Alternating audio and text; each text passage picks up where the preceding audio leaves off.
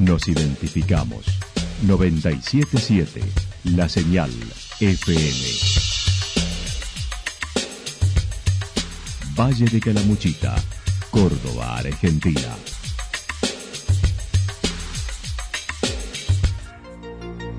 El más completo resumen de las noticias de la región, encontralos todos los días a las 12 y 30, a las 16 y a las 22 horas.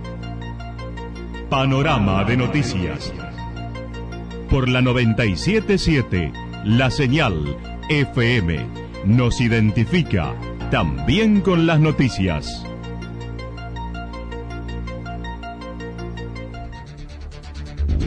Municipalidad de Villa del Lique. Una forma de vivir. Gestión Ricardo Zurdo Escole.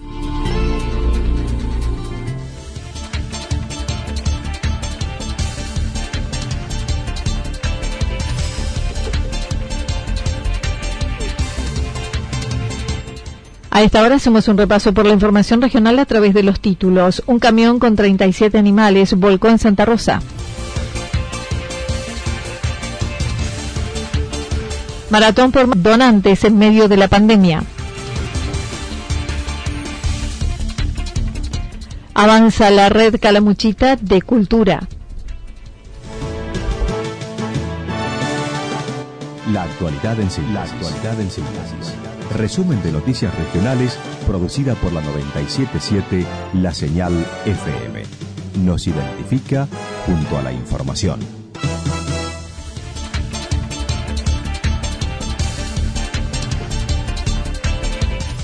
Un camión con 37 animales volcó en Santa Rosa. Ayer por la tarde, bomberos de Santa Rosa debieron intervenir en un accidente vehicular en la zona del balneario Miami, camino a Yacanto, donde se produjo un vuelco lateral de un camión de gran porte con semirremolque que trasladaba animales y estaba apoyado sobre el guardarrail.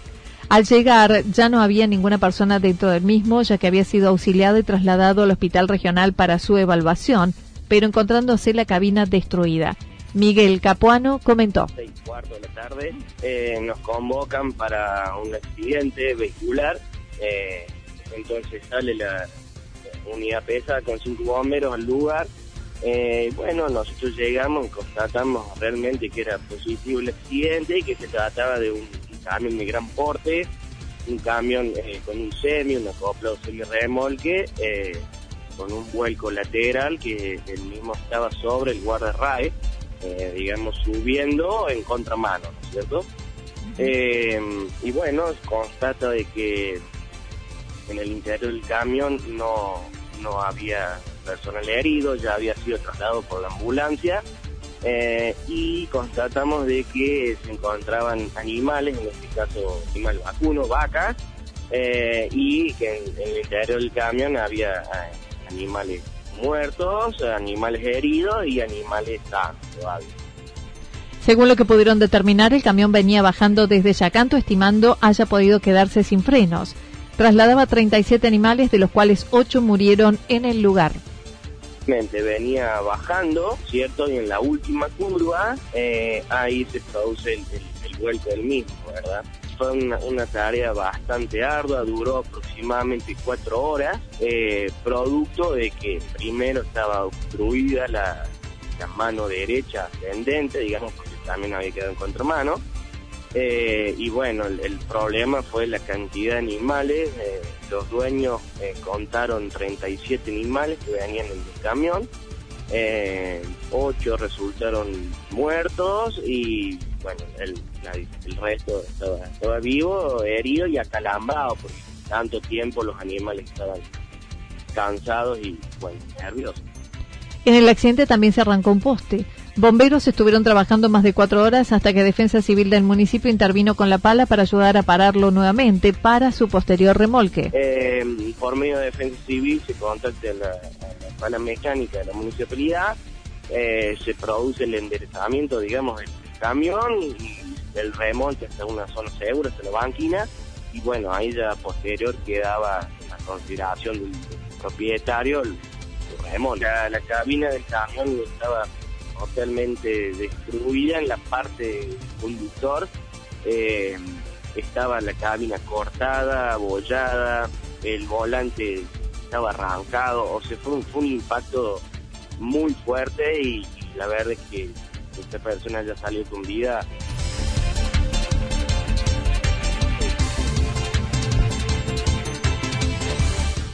Maratón por más donantes en medio de la pandemia. El viernes pasado finalizó una maratón semanal latinoamericana iniciada en El Salvador hasta Ushuaia, donde la directora de la Fundación Espera por la Vida estuvo participando junto a otros de Argentina representando a una ONG. Así lo comentó.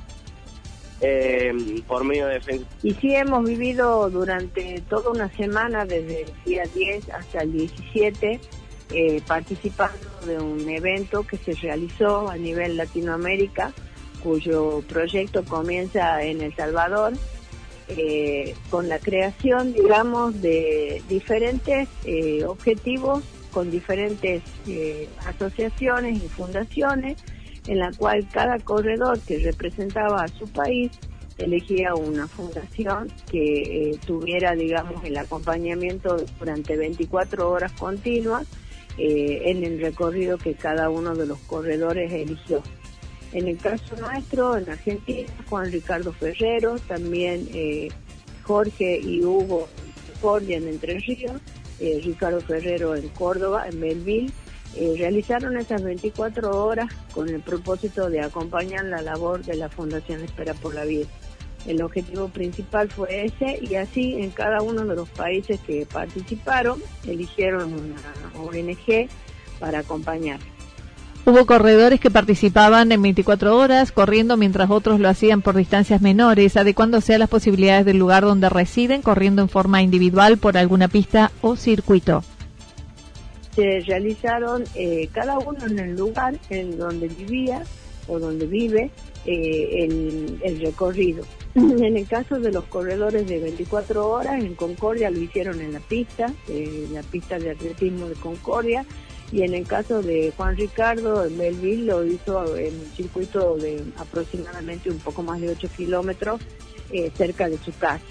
Bueno, además de los corredores que hacían estas 24 horas, eh, se sumaron corredores eh, de en diferentes distancias, en 5 kilómetros, en 10 kilómetros y en 15 kilómetros, que llegaron en Argentina al número más o menos de 500, un poco más de 500 personas. Muy importante respuesta porque eso nos permitió también eh, poder difundir el objetivo de la fundación. Muchas de las personas que, que participan y se inscriben muchas veces lo hacen por hacer una actividad física en la cual cada uno la hacía dentro de lo que podía. En el caso nuestro en Ushuaia no había problema, digamos, para salir de forma individual María Musumesi dijo corrió 10 kilómetros acompañando a Malena, una niña que espera trasplante de médula ósea hubo unos 500 inscriptos. Acerca de las donaciones de médula que se habían comenzado en la zona, María Musumesi comentó ahora se está normalizando la presencia del camión con el personal encargado de la extracción. Bueno, eh, ahora se está normalizando prácticamente todo lo que respecta a las donaciones porque también ha estado parado y eso ha sido realmente muy dificultoso para toda la gente que está esperando de que eh, tener posibilidades de, registrarse y más aún de lo que están esperando ese registro. Así que de acuerdo a, las diferentes actividades que se van realizando, nosotros lo vamos difundiendo en la página de la fundación y el banco se, se traslada. Eh, generalmente va a Santa Rosa del Valle de Calamuchita, pero también nos ha tocado eh, antes de todo eso hacer colectas en Yacanto, así que le pedimos que estén atentos, se difunden por las páginas de la fundación y que la gente tome conciencia de que es solo una simple donación de sangre, que no hay ningún tipo de riesgo, que no hay intervención quirúrgica y que el primer paso es registrarse. No es que cuando vos vas a, la colecta ahí ya vas a donar médula, porque no es así, sino que vos donas una unidad de sangre de la cual toman una pequeña muestra que entra dentro de un registro mundial de compatibilidad. De ahí hay que esperar a ver si son compatibles. Hay una sola posibilidad en 40 mil que son compatibles.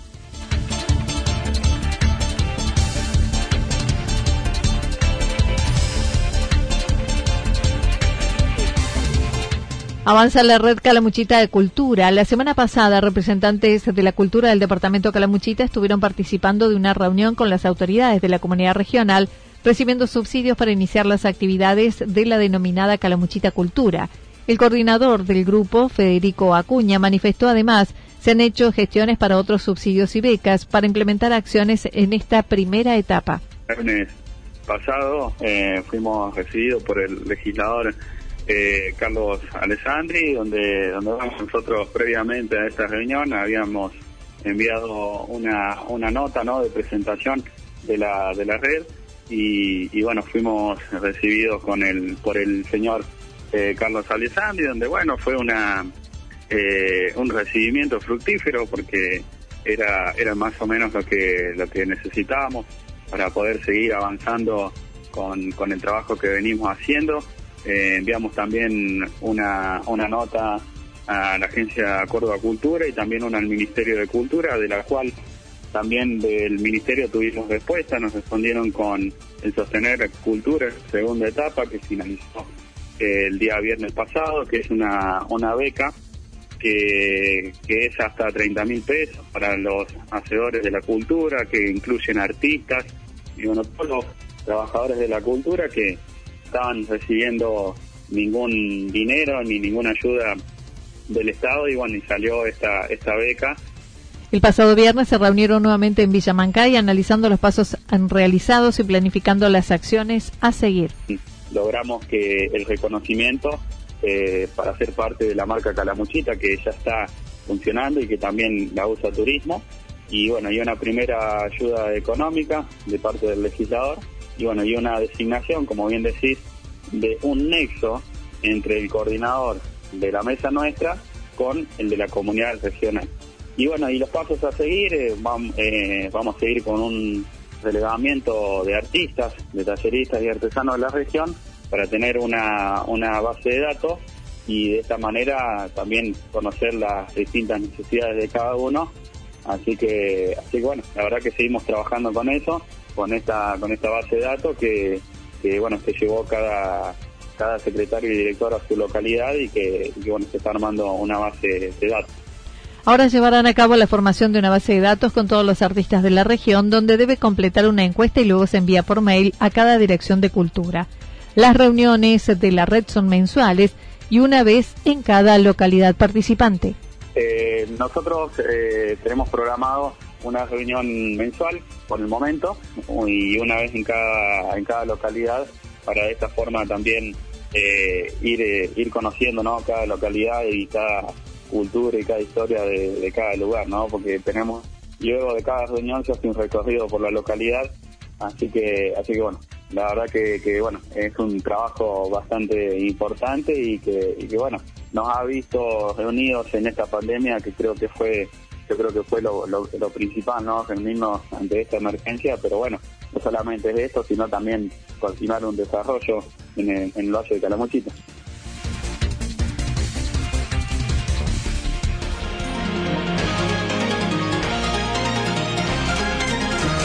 Toda la información regional actualizada día tras día. Usted puede repasarla durante toda la jornada en www.fm977.com.ar. La señal FM nos identifica también en Internet.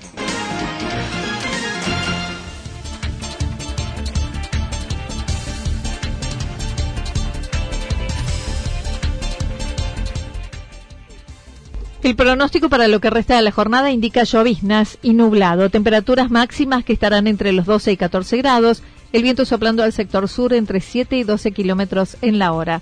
Para mañana miércoles anticipan mayormente nublado, temperaturas máximas entre 14 y 16 grados, mínimas entre 4 y 7 grados, viento del sector sur entre 23 y 31 kilómetros en la hora con probabilidad durante la madrugada y mañana de ráfagas de entre 42 y 50 kilómetros en la hora. Datos proporcionados por el Servicio Meteorológico Nacional.